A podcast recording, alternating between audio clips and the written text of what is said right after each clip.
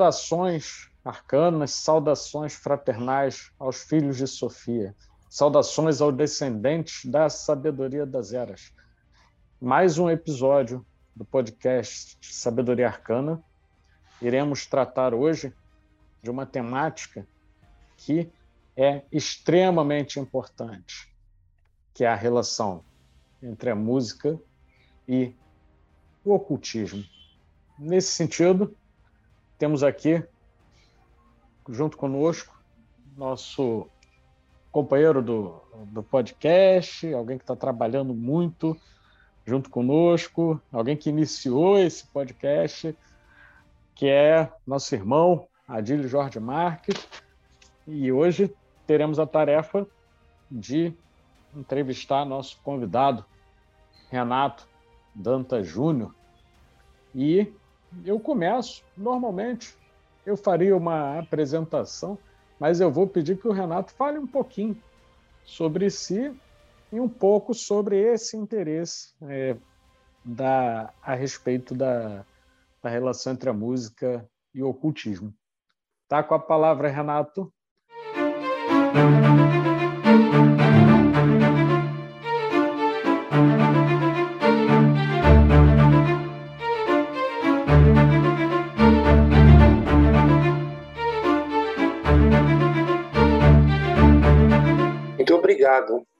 Olá, Pablo. Olá, Adílio, queridos ouvintes. Primeiramente, queria agradecer a oportunidade de falar sobre esse assunto que é muito fascinante. A gente vai tentar aqui, nesse tempo que a gente tem, é, clarificar alguns pontos sobre a questão musical e o ocultismo, se bem que ela é bem extensa, né? Então, às vezes, só pra, por pegar uma vertente, a gente acaba por se estender por horas. É, eu estou já pesquisando esse assunto há algum tempo. Eu comecei a, a, me interessar por música já com 11 anos de idade, hoje eu tenho 54. E de lá para cá eu, eu tenho basicamente feito isso todo o meu tempo vago. Né? Passei pela, pela a, aquela aprendizagem popular junto com os amigos ali tocando violão.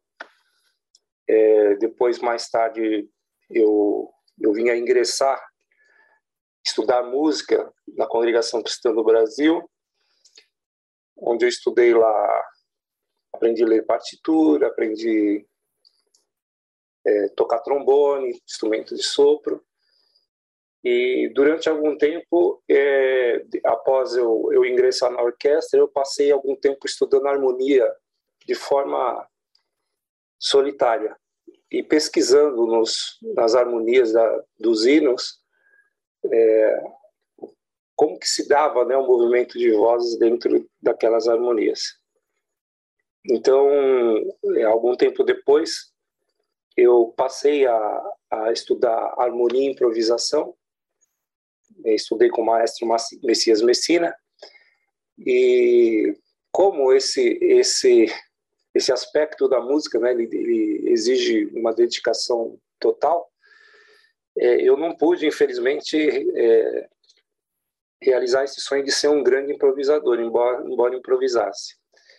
Já com 33 anos, eu comecei a estudar na é, Sociedade Brasileira de Obiose, e eu já era bastante entendido de música, já lendo, escrevendo, é, participando de gravações, e um dos, dos instrutores da Eubiose falou que eu ainda não sabia nada sobre música.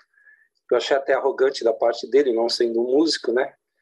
Porque toda a parte teórica eu tinha, né? Tinha uma boa cultura musical. E para minha felicidade ele estava correto eu fui encontrando ali dentro da Sociedade Brasileira de Obioses várias insinuações que me serviram de base. Aí mais tarde eu, a gente foi ampliando isso nas outras sociedades às quais a gente fez parte, como a Benei Baru, a Rosa Cruz é, e outras instituições. Mas já lá na congregação a gente tinha isso como algo muito espiritualizado, né? A música para nós era muito espiritualizada espiritualizada. E a gente vivia várias experiências místicas tocando na orquestra ali, como o grupo, né? E isso, isso serviu de base né, para tudo que eu, o que eu entendo hoje sobre música. Basicamente, esse, esse é meu currículo musical. Né? Ele não é acadêmico, Sim. mas é, ele é. Eu fiz muitos, muito estudo livre, né? Estudei com maestros tal. Bacana. E, e toquei em tudo quanto é tipo de banda que você possa imaginar. De pagode a rock eu toquei. que bom. É, deixa eu fazer uma pergunta que, que é muito ligado a isso que a gente está falando e que tem muito a ver também com trajetória, até porque a gente está é, não só imerso na, na, cultura, na história e, e na organização das, das sociedades, como a partir da nossa interação com a sociedade, nós nos construímos e ajudamos a, a construir o mundo de hoje. Né? Então, fazendo essa correlação, Renato, eu queria perguntar para você é, como você vê a influência da música sobre a sociedade. Perfeito. Você pode ver que toda, toda sociedade tem uma música característica, né? O Brasil tem o samba, embora o Brasil ele é muito rico, né? Porque tem o samba, ele tem a bossa nova, né? Ele tem a MPB que mistura tudo isso, né? Então é, tem essa característica. Um povo, os povos eles eles é, desenvolvem uma música muitas vezes através do seu folclore e muitas vezes através é, da, da sua tendência, né? Ali nos Estados Unidos a gente tem o, o berço do blues, né? É, o berço da, da, música gospel que se desenvolveu dentro do, do, do próprio blues, né? Essas, essas histórias são misturadas, né? E nós temos o tango, nós temos então, cada país ele, ele é influenciado a sua cultura pela música, mas ele também de certa forma essa música ela reforça os valores que a sociedade tem, às vezes para bem, às vezes para mal. Infelizmente hoje, né, a gente deixou de ter uma cultura local, né? É, abandonou-se um pouco da identidade de cada povo e hoje tudo não, não é um funk no sentido estanque, né? Mas é, é, a mesma ideia tá, tá é, basicamente na cultura mundial. Um fenômeno aí da, da, da internet, né? E da massificação da informação em que eu, eu vejo, pelo menos do meu ponto de vista, que hoje os jovens eles praticamente consomem um tipo de música só. E infelizmente para um músico, qualquer músico que estiver me ouvindo aí vai entender isso, não é generalizando, mas ao mesmo tempo mostrando que que isso está evoluindo e aumentando. Ela, essa música de hoje é pobre do ponto de vista rítmico, é pobre do ponto de vista melódico e é pobre do ponto de vista harmônico. E também é pobre do ponto de vista moral. Né? É, a gente está aí na, na sociedade é, valorizando todas as nossas sombras. A gente deve viver com elas, né? a gente tem é, necessidades de relacionamento, instintos físicos, né? mas isso está vindo muito à frente. E toda a sociedade está degenerando, de certa forma, com essa maneira de fazer música, porque com a música a gente não discute, né? Como a gente discute com um amigo. Um amigo tem uma opinião, a gente não concorda e debate com ele. Com a música a gente não debate. A gente gosta da, da harmonia e acabamos por aceitar primeiro a música e com a música a gente começa a aceitar a mensagem sem que haja um filtro que penere os, a, as coisas de, de, maneira tão eficiente quanto a gente faz quando a música não está presente. Adílio, irmãos, teria é, alguma pergunta, comentário para a gente prosseguir aqui com o nosso convidado? Bom, é um prazer estar aqui com, com você, Pablo, mais uma vez, estar aqui com o nosso querido Renato Dantas, é um grande irmão que trabalha bastante com essa questão da música. É, a gente já assistiu palestras excelentes dele a respeito disso. Então, vou aproveitar o que ele está colocando aqui nessa introdução para fazer um, uma pergunta, porque essa questão da música desde a antiguidade, né, dos antigos gregos, lá, como Pitágoras falava da música das esferas. Isso foi usado até por cientistas é, na Idade Moderna para poder até desenvolver a física. Né. Então, é, o Kepler, por exemplo, é, leis de Kepler, é, ele falava da música das esferas é, na primeira edição da sua obra, quando ele coloca lá a explicação das formas elípticas. Né? Depois ele tira por influências outras, a partir de uma outra edição. Mas como é que a gente podia classificar essa questão da, das influências é, na música, sejam elas planetárias, sejam é, que as sociais, de uma certa maneira, você falou, mas dentro da questão do ocultismo, né, que é o tema principal nosso aqui, como é a gente poderia relacionar a música né, com essas influências místicas ocultas? Perfeito, Adilo. Ela, ela, a música ela influencia sobre vários aspectos no ocultismo. E você citou aí Kepler, né? Kepler ele imaginou a rota do planeta como se fosse a, a corda de um enorme violão, vamos falar assim, em termos mais comuns para o nosso ouvinte entender. E é o círculo que o planeta faz em torno do Sol, esse perímetro, ele, ele interpretou isso como uma corda. Então, ele percebeu que cada planeta estava emitindo o som de uma nota, e, portanto, do tamanho de uma corda relacionada com aquela nota. Existe uma relação métrica entre o espaço e o som, né? Ele, ele existe um, principalmente na Vedanta isso está muito presente, né? Os números, né? que estão, eles aparecem em várias religiões, que vão ser o número 108, né? Rosa Cruzes conhece muito bem esse número. Número 72, os, os judeus e os cabalistas conhecem bastante esse número.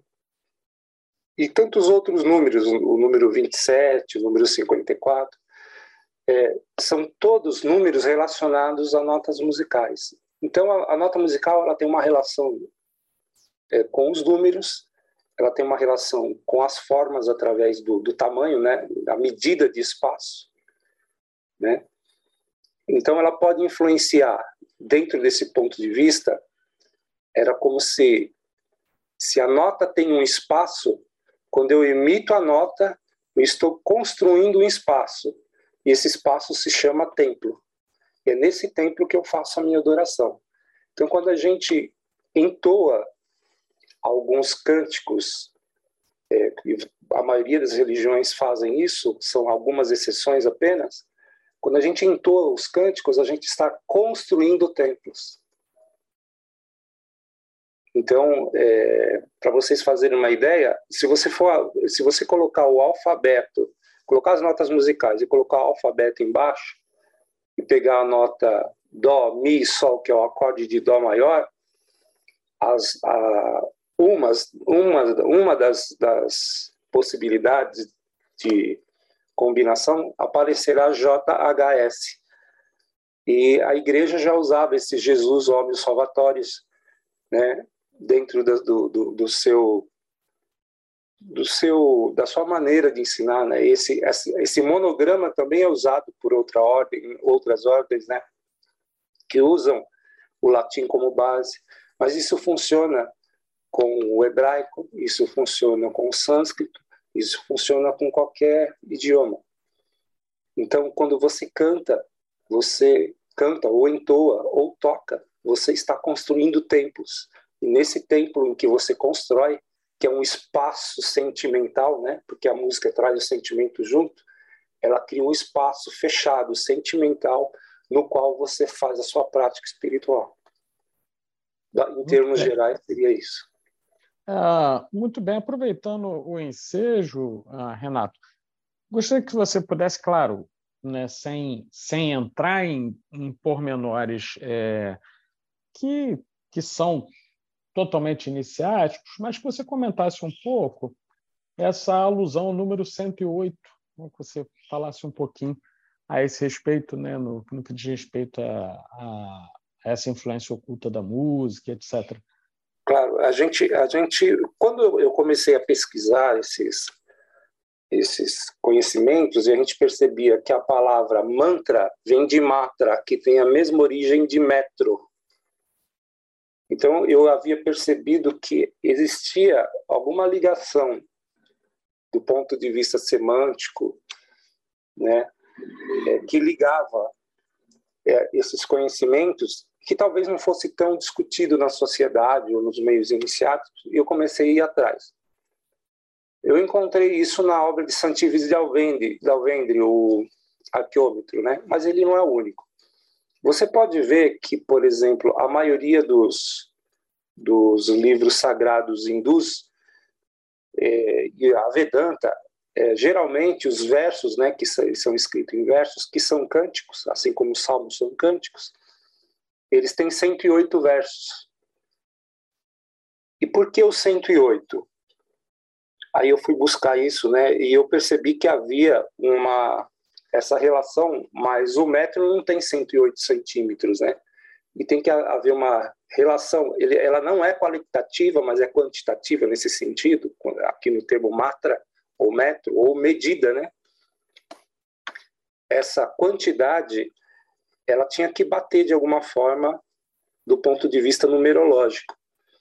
E eu fui encontrar essa informação é, a primeira pista no, no, documentário antigo que tinha do no, acho que era no History, não tenho certeza porque faz fazem muitos anos eu até estou buscando esse documentário e não encontro em que é, esse documentário chama-se em busca é, em busca da civilização perdida e nele ele fala que é, tentando encontrar chaves de algumas construções religiosas e antigas como essas ruínas de Machu Picchu etc., um dos pesquisadores percebeu que quando ele acrescentava é, aproximadamente 8 centímetros ao metro, ao metro francês, ele conseguia é, encontrar é, todas as medidas proporcionais a, esse, a essa medida. Então eu, nas minhas pesquisas, fui lá no IPEM, tem um, tem um amigo meu que trabalha no IPEM, e fui perguntar para ele né, já que é o Instituto de Pesos e Medidas, de onde que vinha o metro. Aí ele me falou que o metro é, hoje é medido através da velocidade que o raio laser percorre uma determinada, uma determinada distância, mas que anteriormente ele era, ele, ele era calculado como um quarto do perímetro da Terra sobre 10 mil. E se você for calcular isso, você vai ver que vai dar um metro, mas a, a Terra não, é, ela não tem a esfera é, é, propriamente perfeita, né? E de alguma forma os antigos sabiam medir o perímetro da Terra, né? Então eles perceberam que isso era uma medida.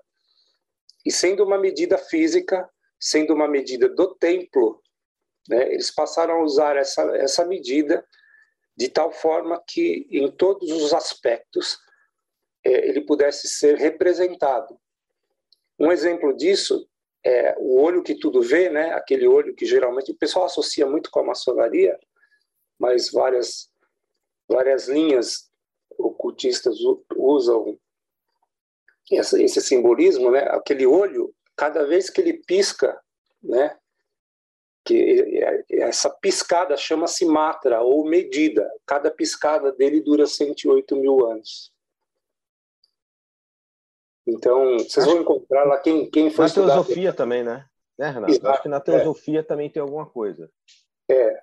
é a, a própria Kali Yuga é uma, é uma, é uma proporção desse número, né?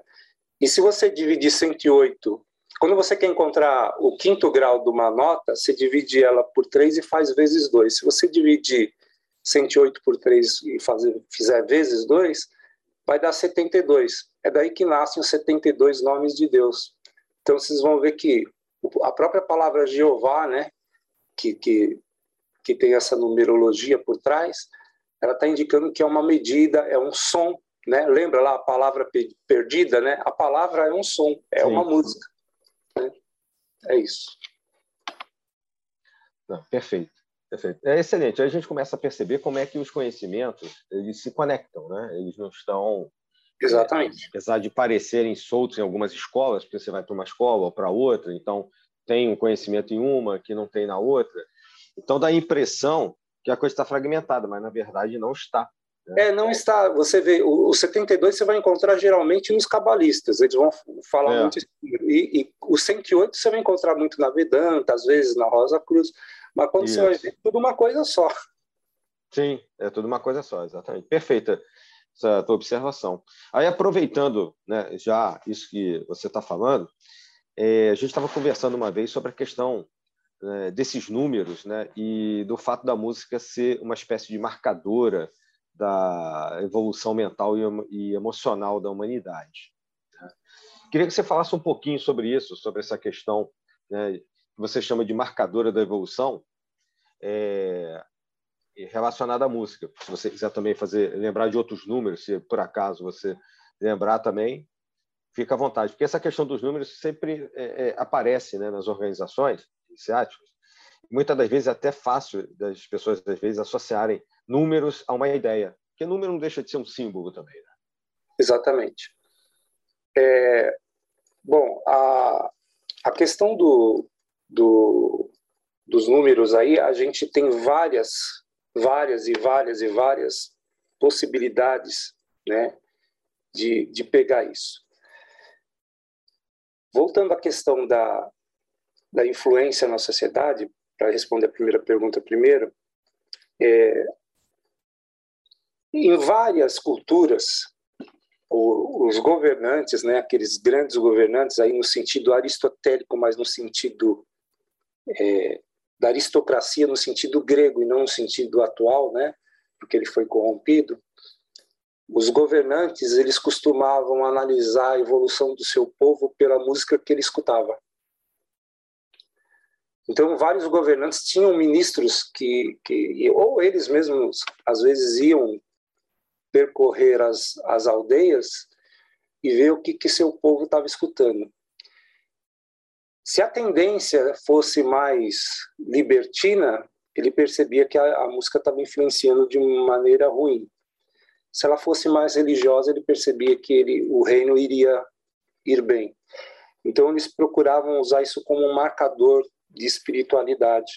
Se você pegar o seu violino, por exemplo, e olhar as quatro primeiras cordas do violão e olhar o violino, você vai ver que um é a, corda do outro invertida, sendo que o violão é um, é um instrumento popular e o violino é um instrumento iniciático.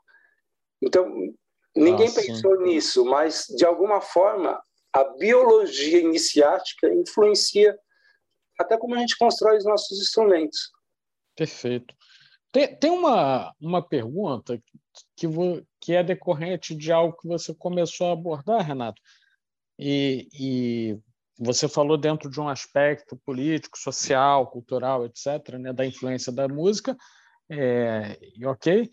E aí eu quero te fazer uma pergunta no seguinte sentido: a partir da sua visão, de que maneira a música ela contribui tanto para manter a involução do sujeito, como para promover a evolução. Como você veria isso? Eu sei que é, que é ampla a beça, mas, é. de todo modo, é uma, é uma questão importante para nós. É perfeita a sua pergunta, e a gente pode ver isso. Vou dar um exemplo. Bom, a, o aspecto negativo a gente já falou, né? Por exemplo, o funk não, não é generalizando, né? Mas o funk ele tende a exaltar as nossas paixões. O samba também exalta, exalta mas com menos força, né? É, é, é mais é mais fraquinho, né? E às vezes até exalta alguns aspectos é, construtivos. Mas parece que quando você joga para a humanidade aquele valor que já está na sombra dela, aquilo estoura né? aquilo sai para fora e quase que sai do controle, né? Então não importa o que você está pensando, se na tua se a rua é pública, é, a, a, o pessoal vai lá, toca funk, come, é, toma, bebe demais, usa droga, as meninas dançando em cima do carro, os caras com com armas nas, nas mãos, né? Isso é, basicamente precisa dessa atmosfera que exalta né, o crime, exalta a, os valores inferiores da sociedade, embora todos nós tenhamos isso, não é, não estou dizendo que essas pessoas têm, todos nós temos sombras e todos nós temos luz. E você pode usar a música como um fator de exaltar sua luz e acalmar sua sombra. Quando você usa isso de forma consciente, você passa a ser um mago, né? Por exemplo, eu tenho eu tenho as minhas sombras. Eu não preciso que alguém me diga é, para gostar de sexo. Isso já é natural em mim e em todos nós.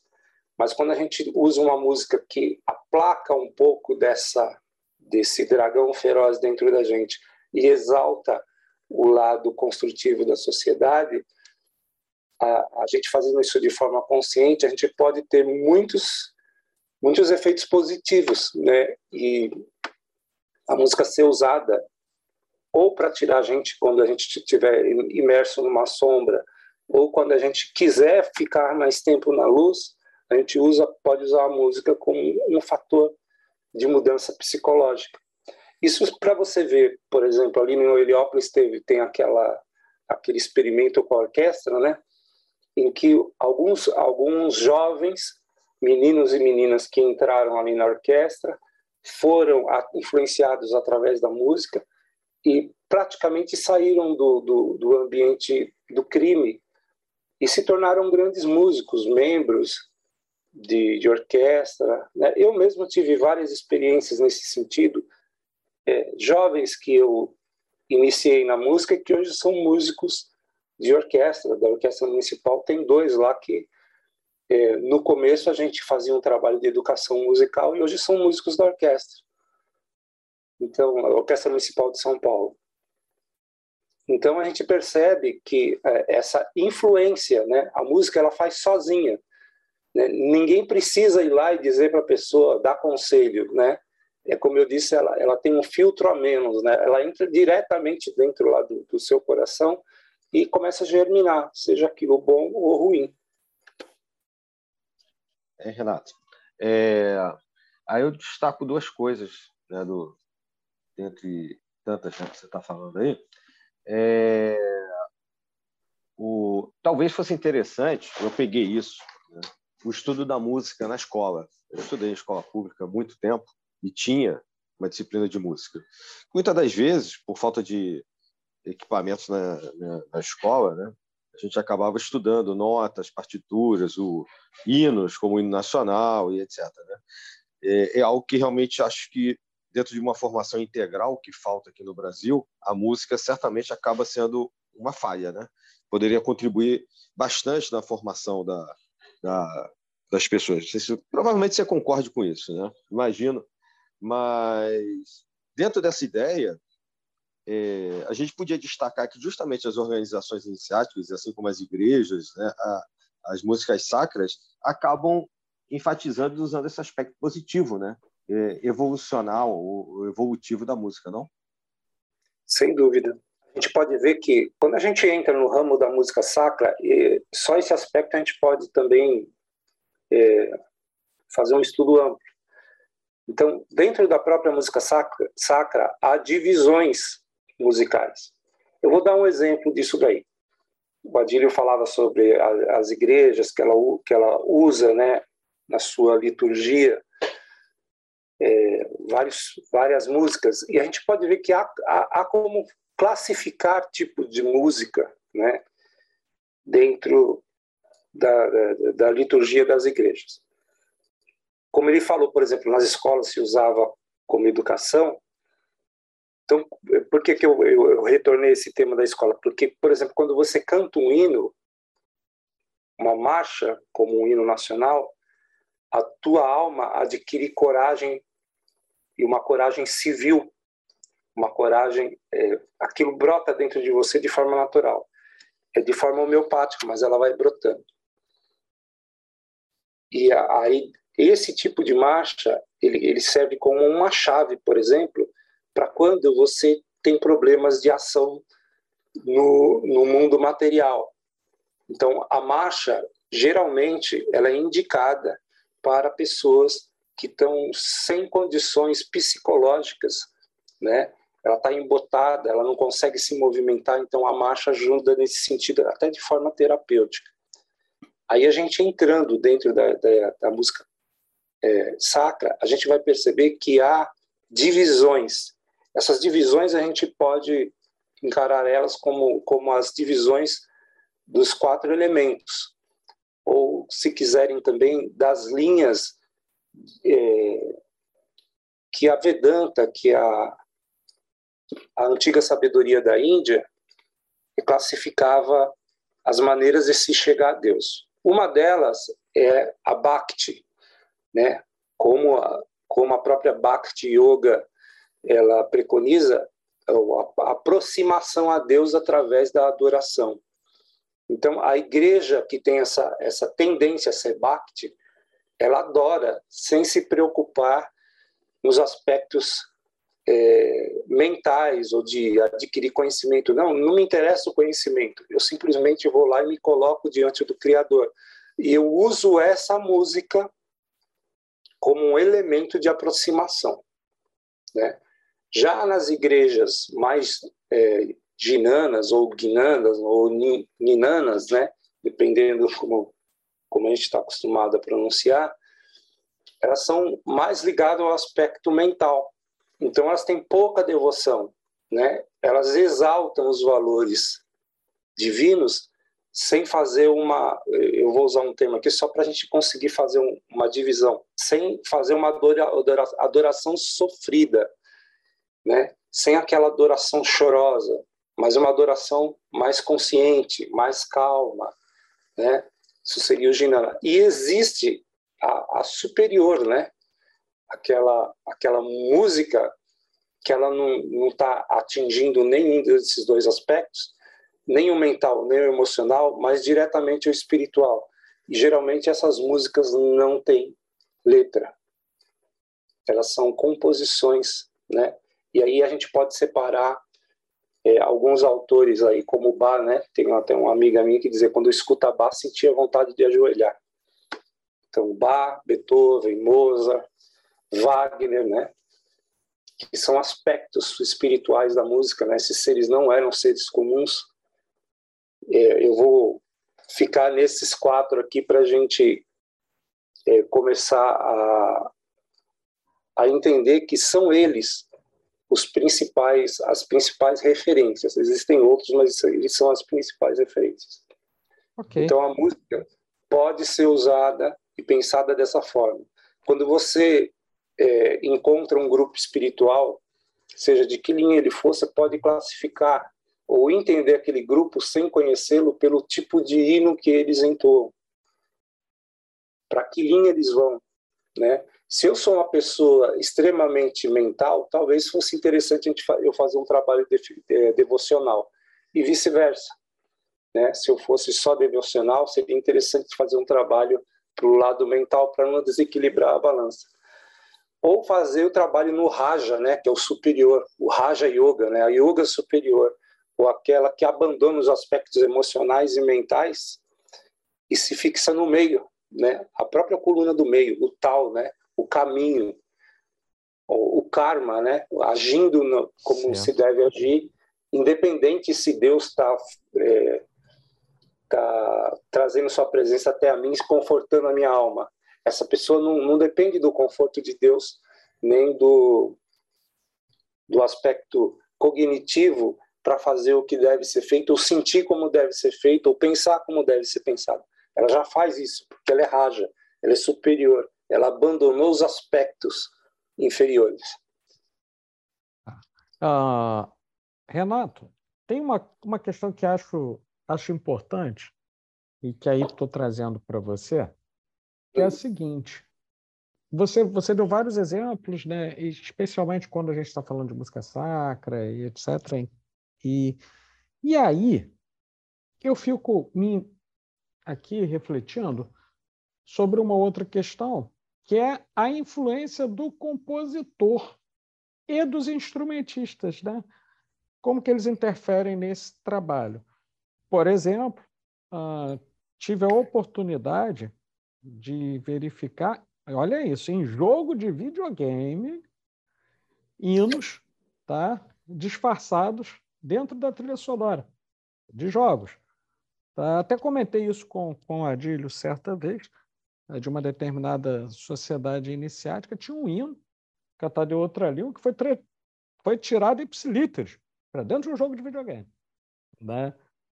E aí, eu queria que você comentasse um pouquinho essa influência dos instrumentistas, dos compositores, intencional ou não, no que diz respeito à influência que essa música vai vir a ter.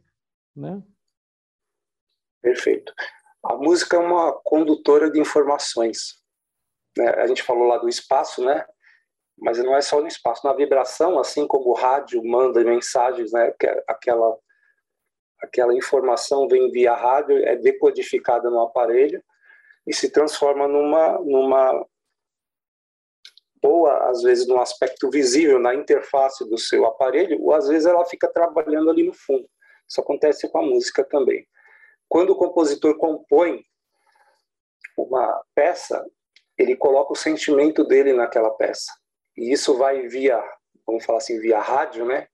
Dentro da composição. E a pessoa que escuta do outro lado, sem ouvir palavras, ela de certa forma capta aquilo, que se transforma no algoritmo que começa a trabalhar dentro de você. Vocês podem ver que é, as pesquisas do Dr. Masaru Emoto, né, que ele usa as músicas, né, ele, ele mostra que quando você expõe a água a determinadas músicas e transforma aquilo em cristal de gelo, dependendo da música que foi é, a, que, a, que a água foi exposta, o cristal se transforma numa forma A ou B. E sempre, e sempre são formas regulares quando você usa os grandes compositores, o que não acontece em outros gêneros musicais.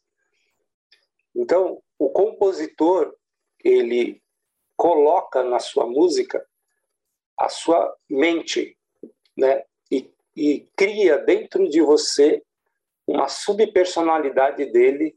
É lógico que é uma célulazinha, né, pequenininha, mas ela está ali, de alguma forma, ela faz parte da tua composição sentimental e emocional, emocional e mental. Isso também vale, isso também vale para os instrumentistas.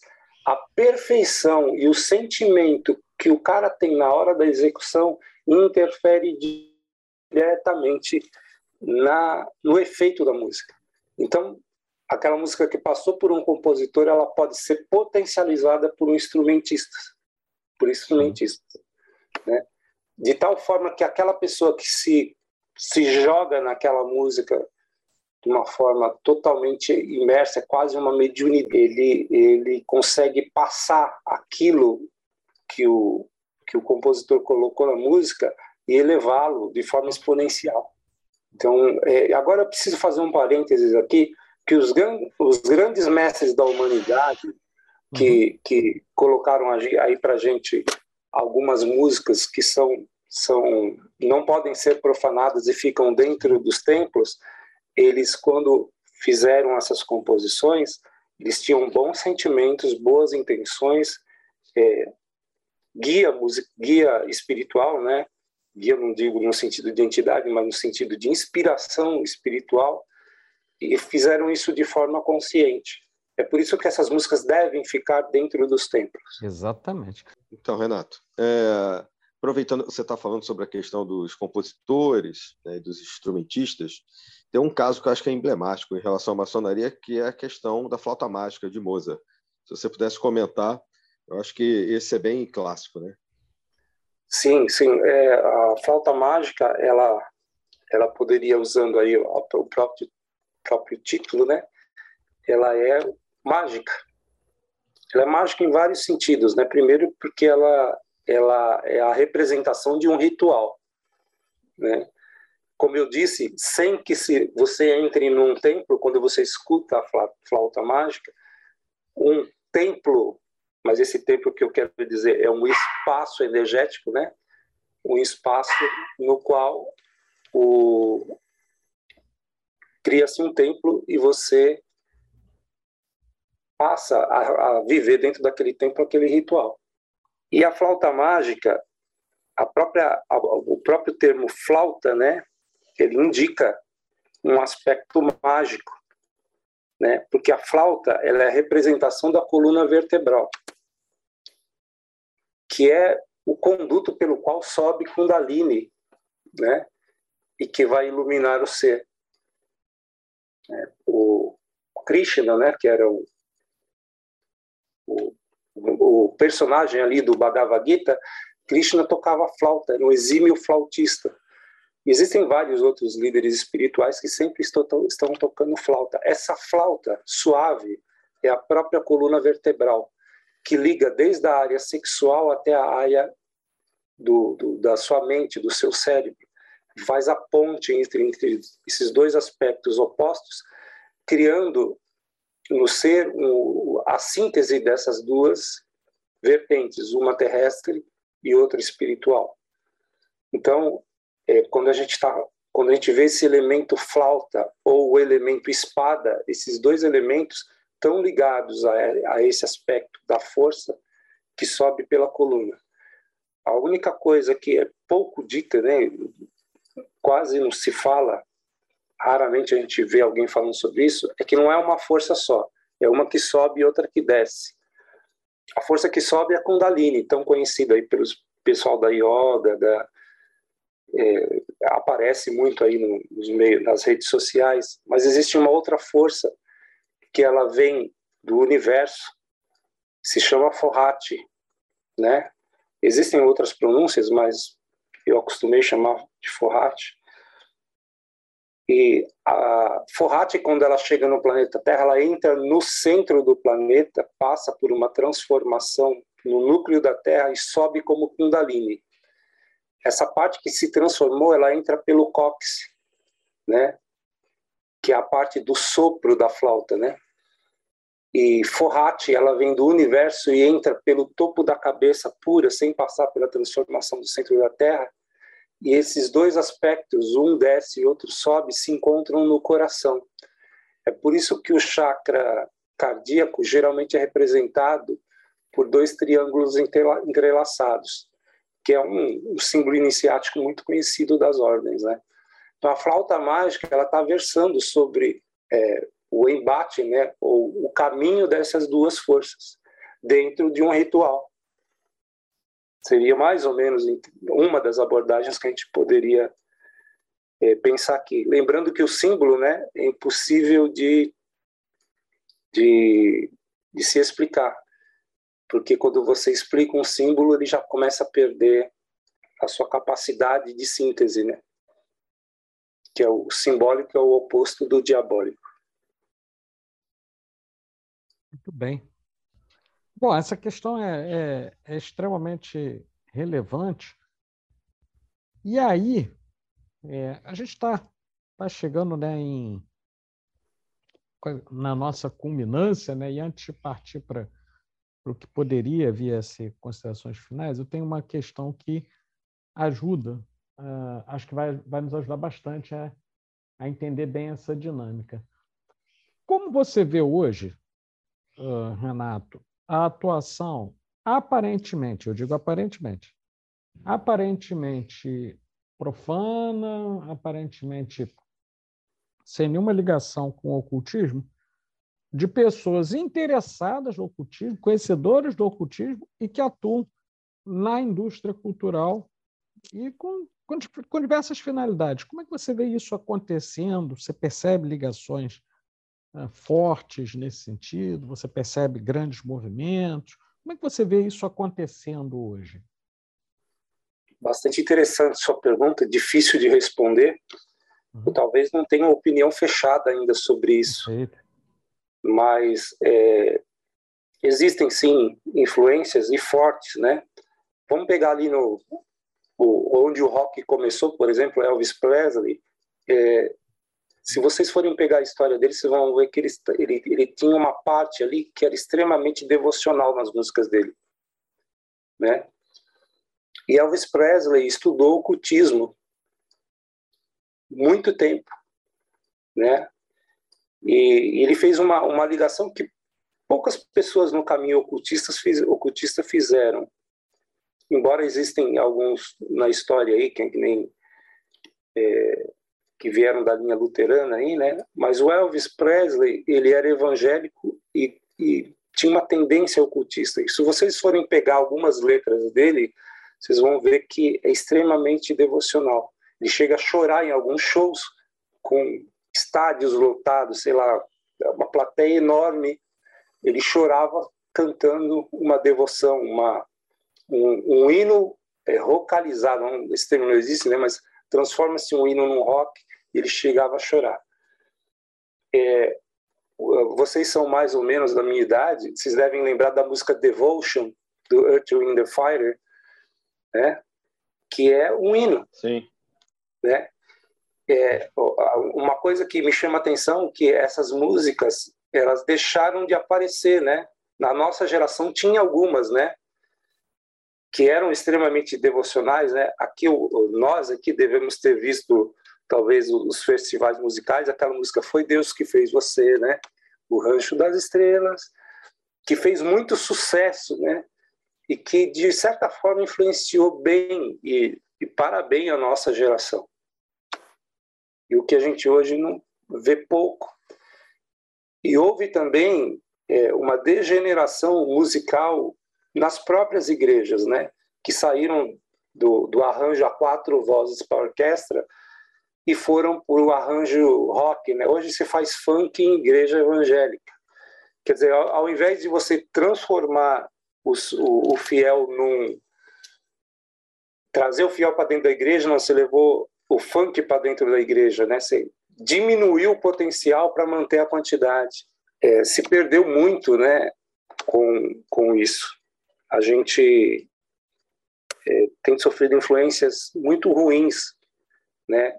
tanto dentro quanto fora das igrejas, se vocês forem ver e analisar as músicas evangélicas, as mais antigas, elas têm a sua origem junto com, as, com, com alguns Rosa Cruzes, que estavam ali plantando é, o sentido imaginal, né, no sentido da utopia, né, ou aquilo que vai vir a ser, né, que ainda não é, mas que vai vir a ser, transformando aquilo numa esperança, né?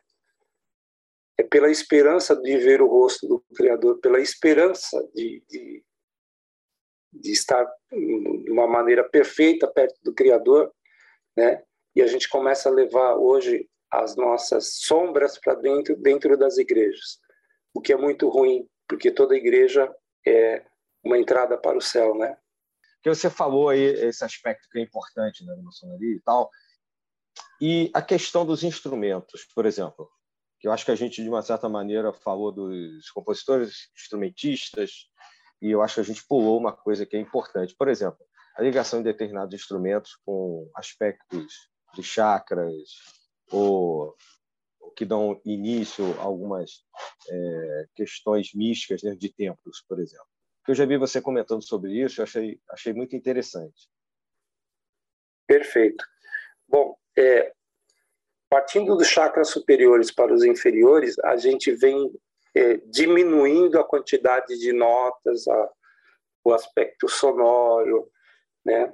a ponto de que o, o chakra é, da base da coluna, seja ele é, qual nome se queira dar a ele, mas aquele chakra da base da coluna, ele está ligado aos sons de tambores e ele é influenciado por ritmo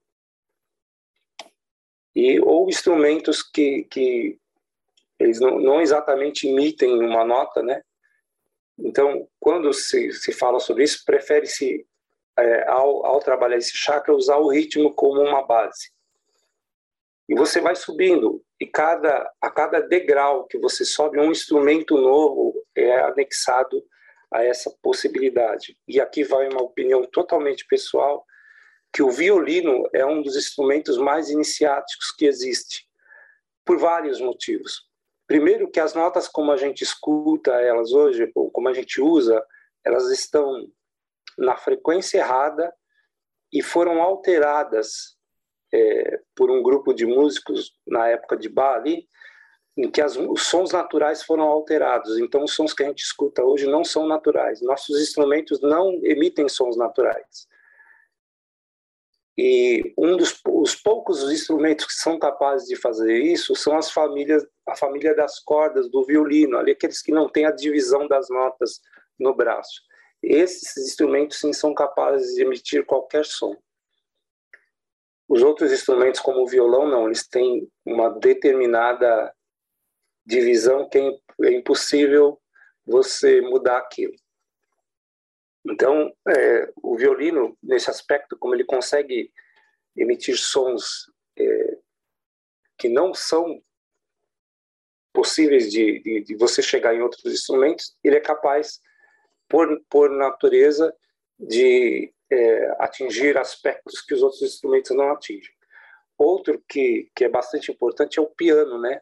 Porque ele vai desde a parte inferior até a superior. Então, ele atinge toda a coluna vertebral, por exemplo. Todos os chakras que se encontram ali na coluna. Então, a gente vai ter é, o, o, trombone de vara também é capaz de, de fazer esses sons, mas eu acho que principalmente as cordas, né? Todo, todo o naipe de cordas ali, violoncelo, o, a viola, o violino, né? A viola que eu, que eu falo é a viola clássica, né? Esses instrumentos são é, geralmente superiores, desde o ponto de vista da composição que é feita para eles, como também do, as notas que eles são capazes de atingir, embora hoje não, não se atinja, né? Até a nossa afinação hoje ela é degenerada, né? Fábio Oliveira, se vocês é, forem ler o livro Música Apresentada como Ciência e Arte, ele fala muito sobre isso, né? Que a nossa escala, inclusive, é uma degeneração. Então, hoje a gente está meio vendido no aspecto musical. E a gente vai ter também é, os tipos de composição que vão atingir esses chakras, né? Então, por exemplo, se você escuta um blues, ele tende a atingir o seu chakra esplênico. Né? Se você escuta é, uma música, um samba, por exemplo, ele vai atingir o seu chakra é, no, no, começo da, da espinha ali, o Mudalahara. Ele atinge esse chakra e o oposto dele, ou seja, aquele que constrói esse chakra, são as marchas, né? É, o esplênico, as, as músicas folclóricas constrói ele. Então você vê que há uma, uma questão cultural, né? O próprio folclórico nosso está construindo o nosso esplênico, porque é ali que está a memória da gente, né? É, e assim vai subindo, vai subindo, vai subindo. É a música clássica, os grandes compositores estão todos ali no chakra do topo da cabeça. Eles estão influenciando esses chakras. Nem sempre isso vem de forma consciente para a gente. E eu quero dizer que a gente tende a não gostar daquilo que a gente deveria escutar, porque a gente gosta das nossas sombras. A gente tem uma tendência para baixo superior à, à tendência para cima. Então é lógico que eu gosto de escutar rock, é lógico que eu gosto de escutar meu samba, mas se eu quero fazer um trabalho consciente, eu devo usar o remédio adequado. Isso é uma questão só de escolha, né? Sim, sim. É, eu acho que a questão da música assim como os mantras, elas devem ser escolhidas, normalmente assim são nas organizações iniciáticas, nas igrejas, nas religiões, de maneira a proporcionar um determinado resultado, né? porque o uso inteligente de um conhecimento milenar, né? e que já provou que, quando usado de maneira adequada, de acordo com a situação, vai dar um respectivo efeito. É, eu acredito, inclusive, eu acho que a gente pode inferir do que você falou, que, por exemplo, algumas batidas, ou pelo menos os sons mais graves, talvez atuem nos chakras é, como básico, por exemplo. Não? Essa inferência não, não seria. É, é perfeito, é exatamente isso. Inclusive, as notas mais agudas vão para os chakras superiores, as notas mais graves por, para os inferiores, né? A gente pode ver isso na composição a quatro vozes, né? por exemplo, que se usa a clave de Sol e a clave de Fá, onde a clave de Fá estão todos os sons graves e a clave de Sol estão todos os sons é, agudos. E lembrando que a nota Sol equivale a Jeová, ou 72. e a nota Fá, da clave de Fá, indica os sons da natureza. Então, um é o mundo superior e outro é o mundo inferior. O Adão celestial e o Adão terrestre. Perfeito. Por aqui, por tudo que você já falou até o momento, a gente já consegue perceber o mundo que é, né, o mundo de conhecimentos que a música tem, tanto no seu sentido de uso profano, quanto no seu sentido de uso místico, esotérico. E eu tenho certeza que, tanto num aspecto quanto no outro, é, a música é sempre escolhida de acordo com interesses né, de, de, obter, de obter um determinado resultado, seja numa propaganda, seja nas sejam nas músicas populares, nas clássicas, nas músicas iniciáticas. Tanto é que quando a gente, você sabe bem disso, quando a gente vai escolher um conjunto de músicas para atuar numa determinada iniciação ou numa ritualística específica, é, quem trabalha como sonoplasta, né, ou, ou, ou como é, agente de música, né, numa organista, seja lá o que for, normalmente ele escolhe baseado nos movimentos que vão acontecer ali. Então, mesmo que inconscientemente, sem ter todo esse conhecimento que você tem, de uma certa maneira a gente acaba fazendo um pouco disso, né? É e... verdade. É. Não sei se você queria comentar sobre mais alguma coisa, porque a gente está caminhando para o fim e não sei se você quer colocar alguma observação a mais, mas se você pudesse, não sei se te ocorre algum livro, alguma indicação de leitura para os ouvintes, é, se for possível em português, mas mesmo que não esteja, porque são indicações né, de, de leitura para que a gente possa é, deixar uma fonte de pesquisa, vamos dizer assim, ou alguma coisa sua também, algum algum canal que você tem, alguma coisa que você esteja produzindo. Perfeito, Adilho. Bom, é, eu, eu acho que assim para as pessoas assim mais que estão chegando agora, tem um livro, eu acho que chama-se O Sentido e o Som, não vou lembrar o autor agora, O Sentido e o Som, ou O Som e o Sentido, são muitos livros que eu, que eu li nesse... Ele, ele dá um panorama muito legal. É, outro livro é Nada Brahmar, né? o, a palavra Nada Brahmar é, mostra que Brahmar é som, né? Por isso que no princípio era o verbo, né? Portanto, era um som. E quem, quem quiser ler também ali a obra de Tolkien, o Silmarillion, né? Que o, o universo foi criado com um som. E eu queria deixar aqui no, no final dessa nossa entrevista é, um apelo ou uma reflexão, né? A vocês que fazem parte da harmonia de um colégio iniciático, ou seja, um mestre de harmonia, da Rosa Cruz, do, da maçonaria, da, de qualquer outra instituição, não tragam o profano para dentro dos templos. É, deixem, deixem o templo longe disso. Ali é lugar é, de que a personalidade não apareça. A você que está me ouvindo, que é membro de uma igreja evangélica, deixe, deixe os hinos como eles estão. Não traga o funk para dentro da igreja.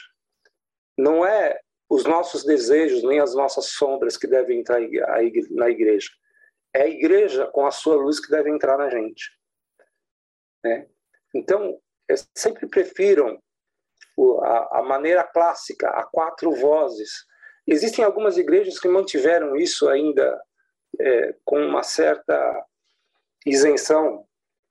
Os mormons fazem isso muito bem, a congregação cristã no Brasil ainda faz isso muito bem, mas infelizmente a gente tem visto cada vez mais entrar é, os ritmos que vão degenerando, que vão é, é para aumentar a quantidade. Não, se aquela igreja não toca a música que eu gosto, não falo o que eu quero ouvir. Bom, se você fala o que você, que você quiser ouvir, o que você quer ouvir, ou, ou ouvir o que, a música que você quiser escutar, você não tem nenhuma mudança a fazer. E a igreja propõe mudança. E essa mudança requer instrumentos, instrumentos de reflexão, instrumentos de mudança de, de padrão interno, de emoção. Então, é, é o conselho que eu dou: não profanem os templos. A música profana os templos de maneira inadvertida e ela passa desapercebida e vai corrompendo as, as gerações. Então mantenham, né? é o conselho que eu dou, mantenham a tradição. A tradição, inclusive, evoca o egrégora, né? É, e a gente precisa, né, de, de que os nossos valores, as nossas, não são os nossos valores, não é no sentido é, saudosista, mas é dizer assim, ó, eu tenho sombras. Todos façam esse, essa, essa reflexão. Eu tenho sombras e eu não devo exaltá-las dentro da igreja. Não, a igreja é o lugar em que essas sombras, os meus desejos pessoais, eles devem ser colocados de lado. E dizer aqui uma frase do Benei Baruch, né, que eu aprendi isso lá e gosto muito de ouvir isso, assim, Deus não escuta nenhuma oração que você faça para você mesmo. Deus só escuta a oração que você faz para os seus irmãos. Porque a igreja e, e a divindade não é lugar de exaltar o seu ego. O ego é o Egito, é o faraó, né, no sentido no sentido bíblico, né? Sim, bem que o Egito e o faraó têm também aquela, aquele aspecto esotérico. E eu, eu queria dizer o seguinte, que as igrejas evangélicas também são é, objeto de ataque das ordens negras. E eles atacam geralmente destruindo os valores internos dos grupos. E a música é um dos principais, é uma das principais ferramentas. Esse é o meu conselho e a minha conclusão depois de 35 ou 40 anos de pesquisa, em que muitas vezes eu eu ficava perplexo com as coisas que estavam acontecendo. E foi preciso bastante tempo para ter essa visão panorâmica. É, é, essa questão realmente é importante destacar. Eu acho que só, infelizmente, alguns movimentos evangélicos acabam confundindo a fonte dos ataques. Né? É, várias organizações da mão esquerda, de mão Sim. esquerda e de ordens negras atacam não só os trabalhos é, que são de boa intenção, que são verdadeiros, uhum. importantes das religiões, como das organizações de mão direita. Né? É, então, é, é, algo que deve ser foco, né? Eu acho que a gente, procurando aqui uma melhor palavra, mas acho que deve ser foco de atenção de todos. E, às vezes, eu só lamento que o movimento evangélico confunda, achando que todos os movimentos iniciáticos, somente os não os evangélicos não tradicionais, né, é, achem que todos estão ligados ao mesmo tipo de perturbação ou o mesmo tipo de trabalho. E não é o caso. Muitas das vezes é, há uma comunhão de ideias, de pensamentos entre movimentos Rosa Cruz, maçônicos, por exemplo, e o movimento evangélico. Basta ver a origem, né? A, é. a Igreja Presbiteriana chegou no Brasil com apoio da maçonaria, por exemplo. Exatamente. Então, Não só a igreja presbiteriana, a própria congregação, lá no, no seu início, o, o, o, pastor que começou, por exemplo, o trabalho que hoje é a congregação cristã do Brasil, ele teve apoio do maçom. Sim. Né? Sim. É, Martinho Lutero, é, não há comprovações documentais, mas ele usava um símbolo rosa cruz, né? Sim. É, e a maioria, tem uma rosa, né? Isso. É, e a maioria dos, dos evangélicos desconhecem isso, mas os hinos é, que Martinho Lutero compôs, que na minha opinião, isso é minha opinião, que ele era um Rosa Cruz, é, estão hoje ainda dentro das igrejas evangélicas e estão abandonando eles, né? Sim. E a maioria das composições antigas do, do meio evangélico vieram dos Rosa Cruzes. É bom que se diga é. isso. Né? É uma conjectura eles... importante, né? porque é. os manifestos Rosa Cruz são ali da Alemanha também, não coincidentemente, né? E Isso. a cidade, é uma das principais cidades do movimento é, dito protestante na Alemanha, foi um dos centros de irradiação de grupos Rosa Cruzes, de alquimistas, cabalistas, inclusive Jacobone. Então, é muito provável que, pela questão de proximidade geográfica, inclusive, é, e pela proximidade temporal, né, haja, tenha havido realmente essa conexão. Isso é uma vertente histórica que está sendo estudada. É, o, o, o, próximo, o próprio movimento adventista pode ser ligado à maçonaria, a maçons, a Rosa Cruzes, os mormons são. É, os movimentos não, batistas, né? Movimento batistas, batista também. É, outros não são de forma assim muito visível, mas que nem a congregação, como eu disse lá no começo, tinha um irmão um maçom lá é, apoiando o trabalho deles. Ou vieram aqui para o Brasil, né? Tem, tem um livro chamado No Pó dos Arquivos, né? é, mostrando atas uhum. de, da maçonaria em que os membros pediam para a maçonaria é, arrumar, encontrar ou fornecer um lugar para que os irmãos que tinham chegado em São Paulo das igrejas evangélicas se reunissem. Então, se há alguma divisão entre maçonaria os evangélicos, entre Rosa Cruz os evangélicos, entre o movimento espiritualista iniciático, essa divisão Sim. não vindo desse lado, né? Porque pelo contrário, eles sempre apoiaram e lutaram pelo direito, né? Inclusive a tradução da Bíblia, né? Se se veio dessa forma que a gente está falando por Martinho Lutero, ela é uma conquista da Rosa Cruz. E eu acredito nisso. É, nem sempre a gente tem todos os fatores históricos disponíveis, nem sempre eles estão disponíveis quando a gente quer. É que nem as cartas do, de Sêneca ao apóstolo Paulo, né? Muito por durante muito tempo foi foi acreditava-se que isso era apenas uma lenda. Hoje já há descobertas é, que comprovam que é, essa comunicação existia entre os, os, os sábios gregos e os apóstolos, né? Então, é, com o tempo, essa, essas coisas vindo ou não à tona, a gente tem que entender que a gente não deve se degladiar, né? É apenas que, que é, são formas de crença diferentes, porque acredita-se, né? Agora gost, gostaria de fazer um parêntese, né? Que muitos muitos evangélicos, quando a gente fala sobre essas organizações, acham que a gente adora algum dos símbolos que a gente usa, mas esses símbolos são só um alfabeto, a gente não adora nenhum deles. A gente adora Deus, um Deus único, criador e maior do que todas as religiões, né? Como diria Helena Petrovna Blavatsky, não existe religião superior à verdade. Perfeito. Acho que isso é um fechamento muito, muito legal aqui para o nosso programa. A gente sempre lembra também, eu até costumo muitas das vezes me despedir, falando que cada temática que a gente traz na sabedoria arcana está muito longe, nem tem a intenção de esgotar o tema.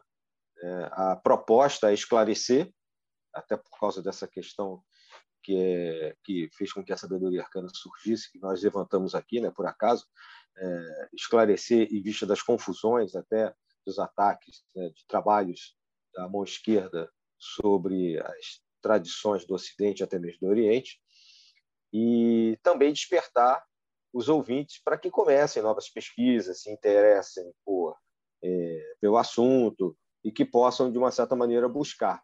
Às vezes a gente indica livros. Você citou, por exemplo, por exemplo, a Mensagem da Água, né, do Masaru Emoto. Tem bastante coisa no YouTube, tem na internet, Exatamente. mostrando as fotos né, da, da, da experiência. É, existem trabalhos também interessantes sobre a questão da acústica dos templos modernos e antigos, é, que tem a ver com o som, com a propagação do som, para que ele tivesse uma eficácia ainda maior é, em relação aos mantras, a, aos chakras que você mencionou. Então é um mundo, né? A gente, como você colocou no determinado momento, cada pergunta ou cada trecho do que a gente conversou aqui poderia ser uma palestra, poderia ser um, uma dissertação de mestrado, por exemplo, que de pesquisa.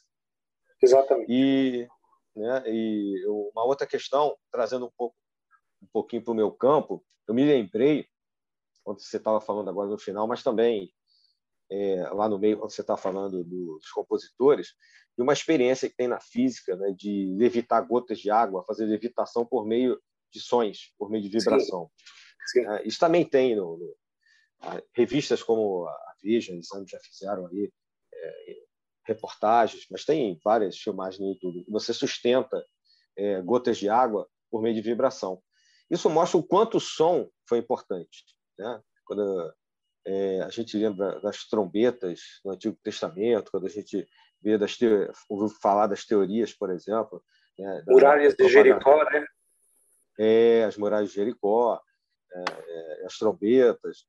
Quando a gente ouve falar que os antigos, quando a gente está falando de antigos, eu estou falando de civilizações próximas ao início da nossa era ou muito anteriores, né, como ah, os babilônios, os mesopotâmios, tudo, é, como eles indicam pela questão, exemplo, né, de música ou das trombetas, trombetas, é, a possibilidade de se realizar determinadas coisas. Então, a utilização do, do som, seja no aspecto de notas musicais ou de frequência, como você colocou, ou da música, que é o tema central aqui do nosso papo hoje, sempre fez parte, de alguma maneira, da mentalidade humana, da civilização humana. Então, é algo que realmente é um mundo de pesquisa e que eu acho, particularmente, que qualquer trabalho dentro de uma organização iniciática, uma iniciação, ou, ou como o canto gregoriano nas igrejas, né, ou os cânticos que você já mencionou é, nas igrejas evangélicas, eles dão um outro colorido, né, dão um outro, Exato. um outro tom a, a aquele ritual, né, ou a missa, ou o que seja, né, o culto, não importa. Eu acho que é bem diferente quando você tem uma música bem escolhida, ou os mantras bem escolhidos, de quando você não tem nada ou quando são escolhidos errados. Todo mundo já passou por isso. É, a, a igreja, né? A igreja, num certo sentido, ela é a arca de Noé, né? E o mundo é o mar. O, o guia é Cristo. O motor é o amor. E o remo, né? o, o leme, é a fé. E o som é, a, é o norte, né? Ou seja, aquilo que a gente deve buscar. Né? Use, a, você tinha falado aí das, das catedrais, o comprimento, lembrem que lá no começo eu falei de mata, de medida, o comprimento do templo, a altura e cada detalhe de algumas catedrais são todas cordas musicais. Né? Como se você estivesse apertando a corda e aumentando ou diminuindo o tamanho de cada corda e criando uma sinfonia de pedra, transformando a nave, né, naquilo que você usa para navegar no, no mar de pecado, que é o próprio Mar Vermelho. É, Sim. Aqui Fulcanelli fica... fala bastante disso, né? Exatamente. As obras do Fulcanelli, como as mansões filosofais, o mistério das catedrais, vão corroborar isso tudo aí que você está falando ao longo do programa. Exatamente. Só lembrando que você falou essa questão, né? Eu já tinha falado da música das esferas. Em muitas catedrais aparecem imagens lá de fora, das várias pequenas esculturas. Às vezes não são nem tão pequenas assim. É uma espécie de um, um mestre, uma pessoa barbuda segurando um bastão. Normalmente esse bastão, que parece ser só uma, uma escultura é, para enfeitar lá de fora, na verdade é a medida o, relacionado ao número de ouro, ou a medida que foi usada, como você falou, das cordas, né? Das, Isso. De determinado comprimento, aquele bastão que está ali na, para aquela catedral foi a medida padrão que foi usada ao longo da construção inteira, para dar aquela proporção de harmonia que a gente vê. E que é uma harmonia que não é só arquitetônica, ela se reflete depois quando tem uma música lá dentro, né? um canto gregoriano, por exemplo. É, a, a então própria palavra côvado né, indica que é a medida de uma parte do corpo, né? Isso. E essa parte do corpo que a gente às vezes acha que é só a medida da, do nosso braço ali, do, da mão até o cotovelo, mas essa medida também é o braço de Adão, né? Sim. O homem primordial. Vários... Adão é... o homem primordial. A igreja nada mais é do que o Adão. A esposa Perfeito. de Cristo. Sim. É, vários sinais que estão nessas igrejas mostram justamente chaves mágicas para para toda essa questão não só da própria construção, mas de como as músicas deveriam ser tocadas ali. Infelizmente, como isso não estava não foi registrado em atas, etc, ou se foi, se perdeu, isso fica como um código a ser revelado para quem souber ler. É, às vezes a gente passa anos estudando uma ordem ou em várias, né?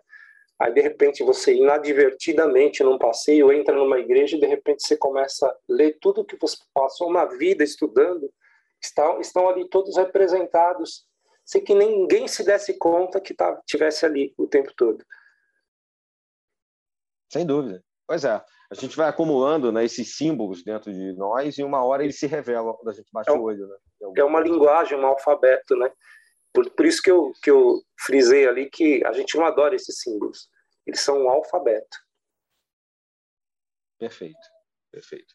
Acho que com isso a gente pode caminhar para o encerramento. Infelizmente, o Pablo teve um problema de som, ele uhum. não está conseguindo é, entrar aqui. Né? Eu vou fazer o fechamento aqui Perfeito. da nossa conversa e passar para você as considerações finais, é, agradecendo mais uma vez né, a sua participação. Como eu disse no início, É, já assisti palestras suas, são muito boas. Isso aqui é um, eu diria, em vista das horas que palestras que você já deu, que a gente ficou mais de duas horas conversando, né, no grupo inteiro conversando, é só um extrato e está dentro da perspectiva da sabedoria arcana. Né? Busquem que os ouvintes possam ir atrás, estudar, porque tem muita coisa por trás dessa temática. Então, passar a palavra para você, Renato, para que a gente Perfeito. possa fazer a conclusão desse podcast. Eu gostaria de agradecer ao convite, né, de poder expressar esse conhecimento que a gente foi adquirindo durante tantos anos de, no caminho iniciático aí, e alguns amigos de caminho que não estão mais presentes, é, que fizeram parte disso tudo, né? Alguns amigos que eu sempre dizia o seguinte, nesse sentido eu quero agradecer muito a vocês, a Escola Arcana, que eu estava acumulando um conhecimento que eu, eu não tinha com quem conversar e não tinha com quem debater isso. E graças a Deus, é, hoje a gente consegue debater aqui, graças ao, ao, trabalho de vocês, né? expor isso, talvez atingindo até alguém que saiba mais do que eu e possa falar assim: olha, Renato, você falou aquele aspecto, então a gente pode aprofundar mais nisso. Eu não sou o dono da verdade, sou apenas um pesquisador. Então, eu gostaria muito de agradecer a, a sabedoria arcana na figura de quem eu, eu agradeço ao Adílio, ao Pablo e aos demais ouvintes que é, nos doaram o seu tempo, o seu ouvido e a sua atenção, e dizer que eu estou aqui à disposição sempre que for necessário, ou que vocês assim acharem produtivo, estarei sempre aqui é, querendo discutir mais um pouco, como você mesmo disse, a gente não abordou nenhum, nenhum sentido com profundidade, a gente deu um ampassão geral.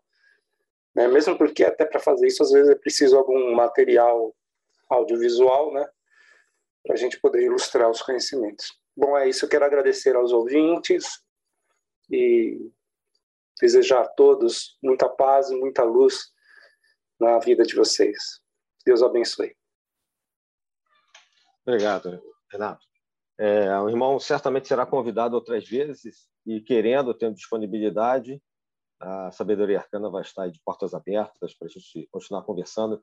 A gente sabe que você tem muito conhecimento, tem uma vivência longa nessa estrada e poder trocar e deixar como orientação aos nossos ouvintes. A gente recebe, não sei se eu já comentei isso com você, mas é rápido, a gente recebe muitos feedbacks ah, após cada programa. Todo dia primeiro Sabedoria Arcana entra com podcast no ar, primeiro de cada mês, é um por mês.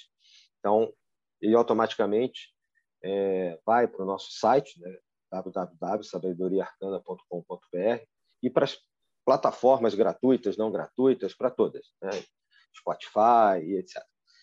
E, normalmente, logo no início do mês, a gente recebe muitos feedbacks de pessoas que, inclusive, já é, falaram da, é, que a sabedoria arcana acabou mudando a perspectiva que essas pessoas tinham sobre misticismo, sobre sistemas, ou até mesmo sobre entrar ou não entrar em determinadas organizações iniciáticas, que muitas das vezes se mostram né, com muita facilidade para a pessoa entrar, participar, mas não mostram o caminho e muito menos falam do final do caminho. O que, é que a pessoa vai ter que dar em troca, ou que tipo de experiências aquela vivência vai trazer para a vida dela. E alguns dos temas já abordados aqui, a gente já, é, já tem mais de 50 episódios, né, acabaram ajudando essas pessoas. Então, você está contribuindo também com todo tudo que você falou aqui, todo o seu conhecimento, para que a gente possa continuar ajudando as pessoas, que esse é o nosso objetivo maior. Então, Perfeito. Queria agradecer mais uma vez, né, e você possa ser abençoado pelo grande arquiteto do universo, sempre, e agradecer ao nosso irmão Pablo, aos nossos ouvintes que estão sempre conosco, e aproveitar para fazer o convite, né? já que o projeto Sabedoria Arcana é um projeto que é, visa divulgar o conhecimento arcano por meio de livros. A gente tem um clube de autores, cursos e esse mesmo podcast. Então, já falei aqui do site, a gente tem também lá o Instagram, é, Twitter.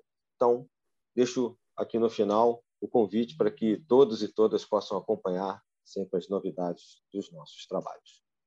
Renato, Pablo, até a próxima. Todos os ouvintes, até a próxima. Saudações arcanas e nos vemos em breve.